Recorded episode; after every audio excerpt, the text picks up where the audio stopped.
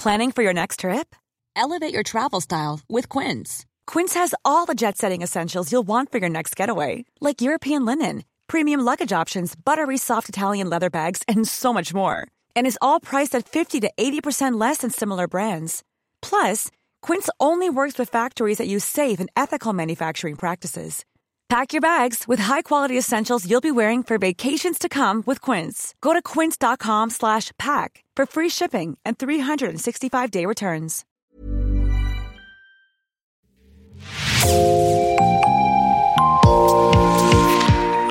Bonjour, c'est Jean Berthelot de Lagleté de l'équipe Podcasting. Bienvenue dans L'actu dans la poche, le podcast quotidien d'actualité du Grand Sud-Ouest, signé Podcasting. Podcasting, ce sont des entretiens avec des journalistes de la région, mais aussi des séries, des longs reportages et des interviews. L'épisode du jour de L'actu dans la poche vous est présenté par Gabriel Taïeb.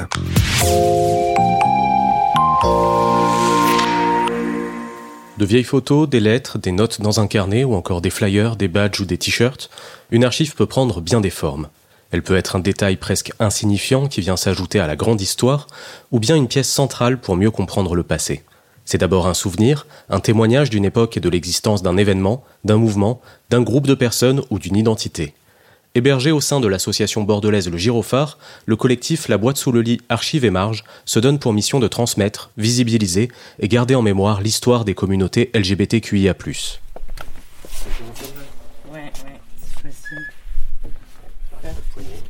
Dans leurs locaux, nous sommes accueillis par Alix Briex, membre du collectif.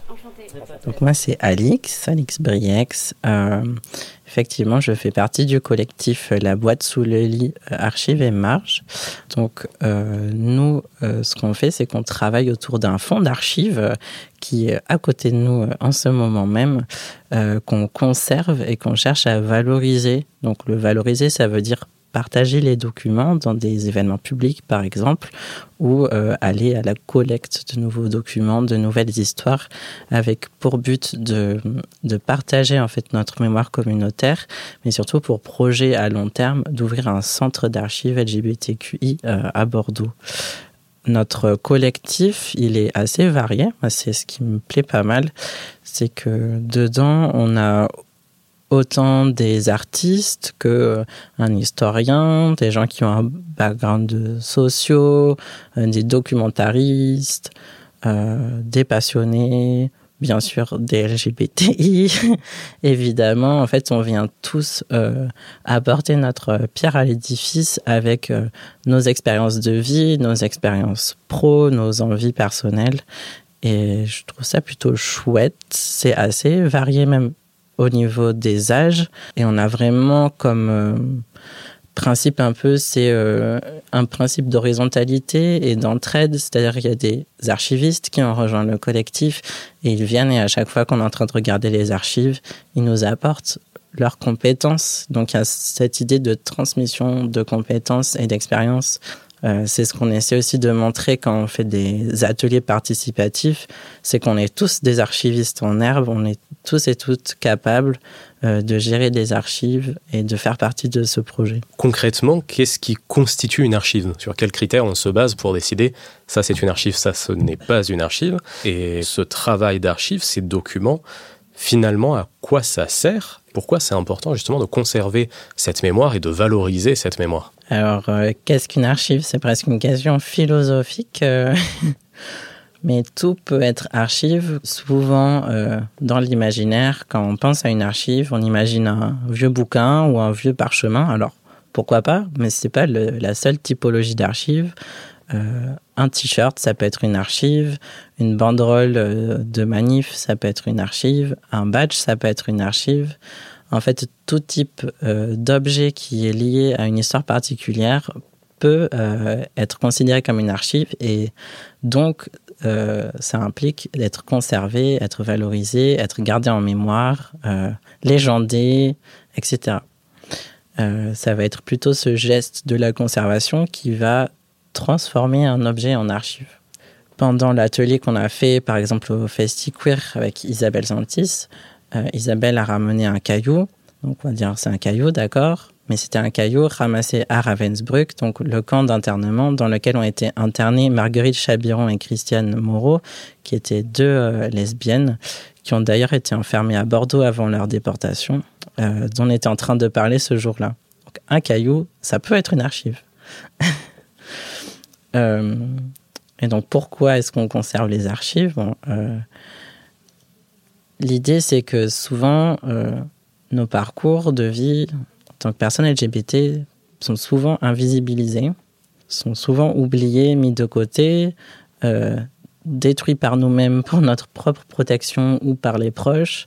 Et on, a cette espèce de, vaste manque de, de besoin de se raccrocher à une histoire euh, dont on a perdu la trace, soit parce que les documents ont effectivement été détruits, euh, soit parce qu'on n'a pas penser, parce qu'en fait, l'identité LGBT, c'est un peu un impensé. C'est-à-dire qu'on va, par exemple, quand on apprend l'histoire, que ça soit à l'école, euh, en lisant des livres, souvent la partie euh, LGBT d'un personnage historique va être complètement effacée. Ça va être jamais mentionné. Donc, en tant que personne LGBT, on a souvent cette cette envie, ce manque, ce besoin absolu, viscéral de se reconnaître dans des personnages du passé. Bien sûr, parce que souvent dans nos propres familles, bah, nos parents ne sont pas queer, on n'a pas forcément peut-être oh il y avait euh, une euh, grande tante qui vivait avec une amie entre guillemets ou ce genre de choses. Souvent c'est effacé par le, le tabou familial où on n'a simplement pas de représentation autour de nous D'où en réaction ce besoin de se dire mais il y en avait d'autres des PD avant moi, il y en avait d'autres des trans avant moi, ils sont où? J'ai envie de les trouver et de, vouloir aller chercher ces histoires-là. Mais c'est pas seulement euh, euh, pour le, bien-être ou le, l'identification des personnes LGBT, c'est aussi de dire voilà, on est là, on a existé depuis euh, la nuit des temps, en voilà la preuve. Donc c'est aussi pour la société au sens large de conserver le plus grand éventail de points de vue possibles sur nos existences, c'est une preuve concrète, matérielle, que les personnes LGBT ont existé depuis la nuit des temps et qu'elles ont eu toutes sortes de vies, des vies remarquables, des vies euh, banales, des vies euh, inintéressantes, des vies foutraques, qu'il y en avait autant qui étaient euh, euh, lesbienne, gay, bi, trans, qui était euh, noir, blanc, qui habité à la campagne, qui habitait à la ville, qui était de droite, de gauche, du centre, anarchiste, tout ce qu'on veut. En fait, d'avoir euh, tout ce panel de représentation, c'est une manière pour nous d'encapsuler les, les histoires LGBT, sachant qu'on ne pourra pas avoir des archives sur toutes les personnes du monde, donc il y aura toujours des manques, mais d'essayer d'avoir une représentation la plus réaliste et la plus représentative euh, de l'état de la communauté LGBT.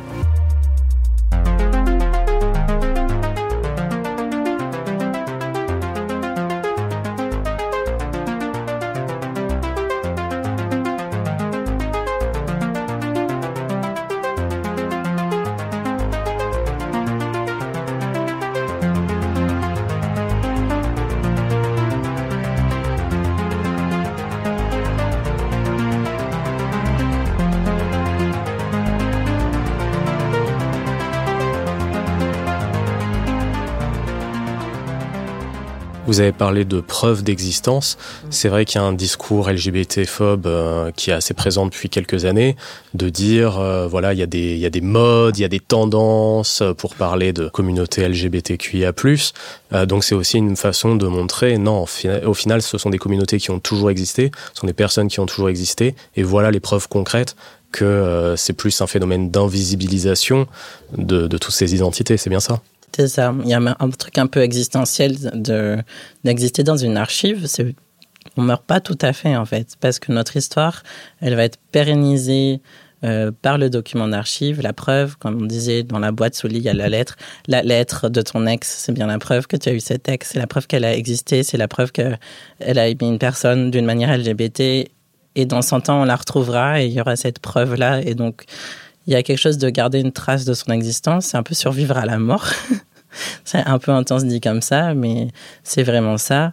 Euh, et alors oui, tu dis depuis quelques années il y a ce genre de discours. Oui, ce n'est pas nouveau non plus ce genre de discours et ça fait aussi partie des archives qu'on conserve. C'est-à-dire on conserve pas que des archives euh, qui sont euh, LGBT friendly ou qui vont soutenir les personnes queer. Euh, on conserve aussi tout ce qui est revue de presse de discours contre. Donc, comme on parlait, on a un fonds SIDA, un fonds Pax, évidemment, qu'à cette époque-là, dans les journaux, de presse générale, il y avait des articles qui étaient contre les personnes LGBT, contre le Pax, qui traitaient euh, euh, de zoophiles, de pédophiles ou, que sais-je, comme on a vu pendant les débats sur le mariage pour tous, comme on voit maintenant sur les personnes trans. Euh, c'est la preuve que ce discours n'est pas nouveau non plus. D'où le fait de parler d'avoir vraiment une, espèce de capsule représentative de la société à un moment donné. Ça veut dire les personnes LGBT, mais aussi la réaction de la société autour en fait partie. Et la volonté de nous s'élancer, de visibiliser nos existences, elle n'est pas nouvelle du tout. Il euh, faut se rappeler quand on parle de des nazis qui brûlaient les livres, souvent, malheureusement, quand on en parle en cours d'histoire, on oublie de mentionner quel type de livres sont brûlés sur la fameuse euh, photo qu'on étudie. Euh, ce sont les documents de l'Institut Hirschfeld. Donc, c'était un, un, institut tenu par Magnus Hirschfeld, qui était un espèce de, centre euh, queer, qui était un pionnier à l'époque euh, pour la transition. C'est-à-dire que dans cet institut, euh, il accompagnait les personnes trans à faire des transitions médicales, mais aussi dans leur démarche administrative. C'est ça les documents qu'ils ont supprimés, c'était les documents pionniers qui traçaient les parcours médicaux des personnes trans. Et donc on a toute cette connaissance qui a été acquise par ce, ce centre qui a été perdue parce que les nazis les ont brûlés.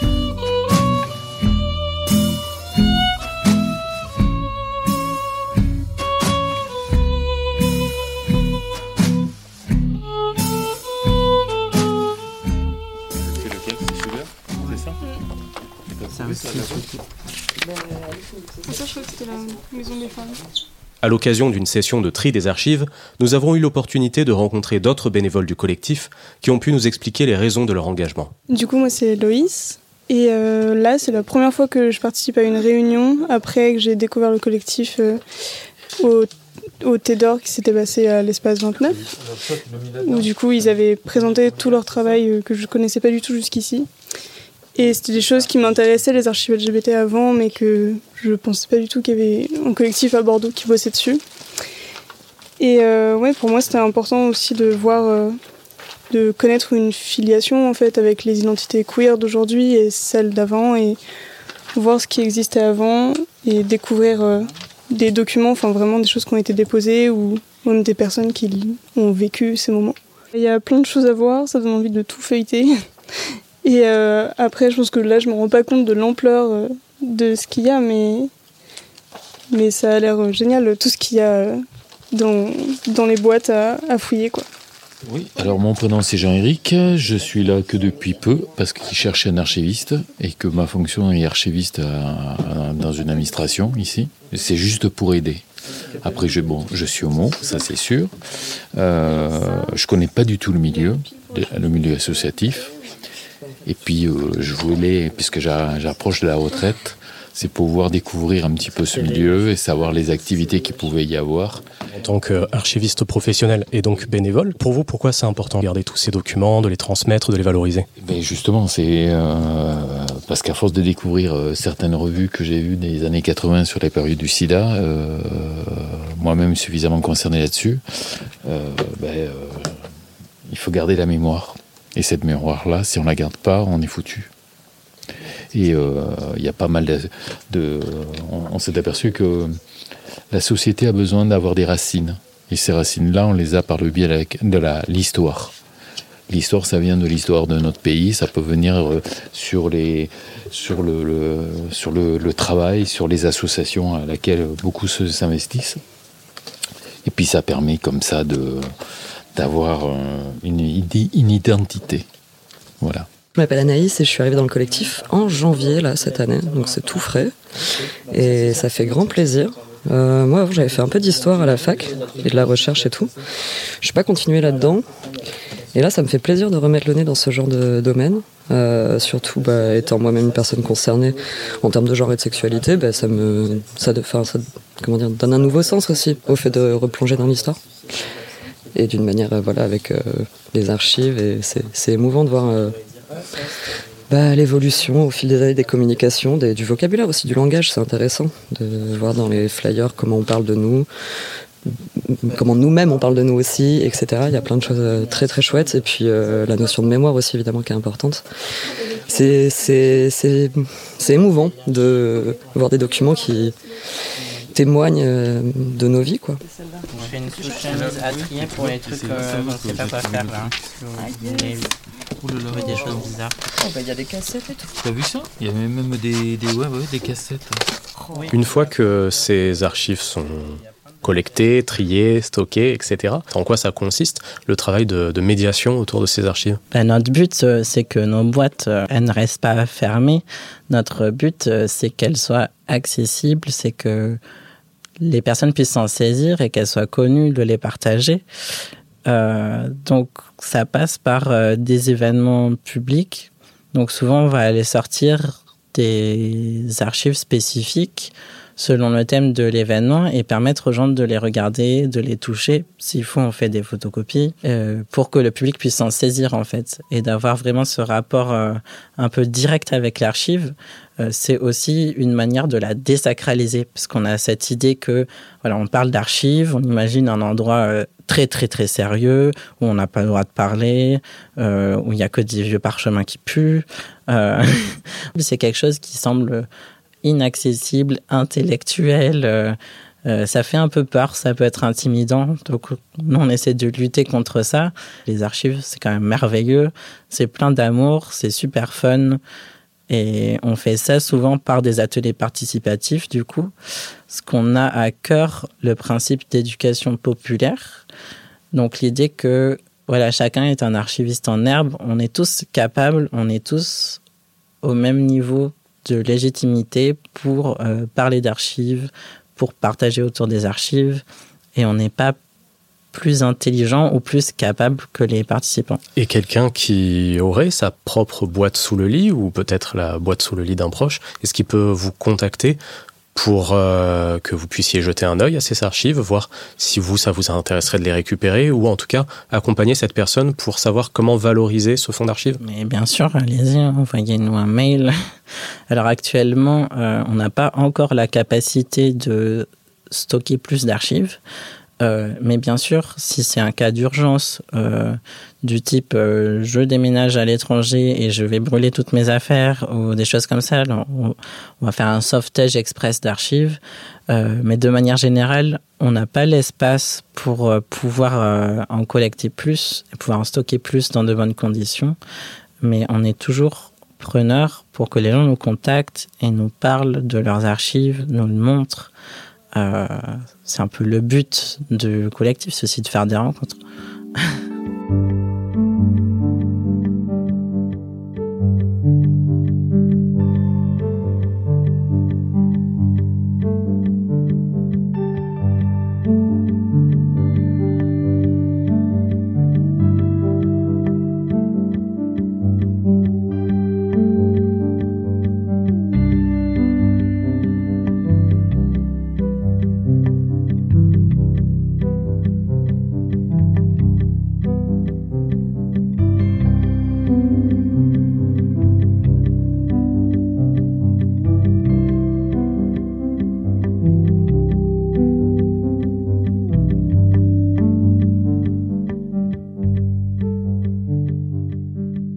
Actuellement, nous sommes début juin, donc euh, début du mois des fiertés. Euh, quel est un petit peu le calendrier pour euh, le collectif? Est-ce qu'il y a des, événements particuliers à venir ou des échéances, des projets qui vont être montés à terme, par exemple à la rentrée prochaine? Mais bien sûr, déjà le 3 et 4 juin à Lyon, pour les assemblées générales des archives et bibliothèques queer organisées par Big Data, qui est une espèce d'énorme colloque séminaire rencontre avec tous les collectifs euh, et associations euh, de bibliothèques et d'archives queer en France. Il y a tout le monde qui se rejoint pour un magnifique euh, week-end, un peu pour lancer ce projet de faire un véritable réseau d'entraide entre tous les collectifs. Ensuite, le 10 juin, c'est la marche des fiertés. Donc, nous serons là, évidemment, dans la marche. nous voulons faire euh, marché, le magnifique patchwork qui a été fait avec le collectif Atelier Craft à Bordeaux en hommage à Marguerite Chabiron et Christiane Moreau, donc les deux euh, lesbiennes résistantes euh, qui font partie du projet de Constellation Brisée dont on a parlé au FestiQueer. et nous aimerions inviter les personnes à nous rejoindre pour le moment de commémoration. Alors malheureusement qui n'est pas assez connu. Euh, en fait, à toutes les marches de fierté, il y a un moment de pause. C'est pas juste pour que les gens euh, aillent boire de l'eau ou aillent aux toilettes, même si euh, c'est cool. En fait, c'est un moment de recueillement en hommage aux personnes LGBT persécutées durant la Seconde Guerre mondiale. Donc c'est un moment de, de, recueillement communautaire. Malheureusement, on remarque que année après année, il y a de moins en moins de monde qui viennent. On pense que beaucoup de gens ne le connaissent pas, donc on aimerait euh, cette année lier ça un peu avec notre travail euh, autour des mémoires de personnes LGBTI durant la Seconde Guerre mondiale. Euh, on va aussi faire un discours. Donc venez, les personnes qui viennent à la marche, euh, il faut nous rejoindre. Pour suivre et soutenir les actions du collectif La Boîte sous le lit, rendez-vous sur leur page Instagram ou bien sur les réseaux de l'association Le Girophare. Merci Gabriel Taïeb, c'est la fin de cet épisode de podcasting, l'actu dans la poche. Merci d'avoir écouté, réalisation Olivier Duval, rédaction en chef Anne-Charlotte Delange, production Sophie Bougnot, Clara Echari, Myrène Garay-Cochea, Agathe Ternier, Inès Chiari, Raphaël Lardeur, Raphaël Orenbuch et Marion Ruot, coordination éditoriale et programmation musicale Gabriel Taïeb, iconographie Magali Marico. Retrouvez-nous chaque jour à 16h30 sur toutes les plateformes d'écoute. Podcasting, c'est l'actu dans la poche.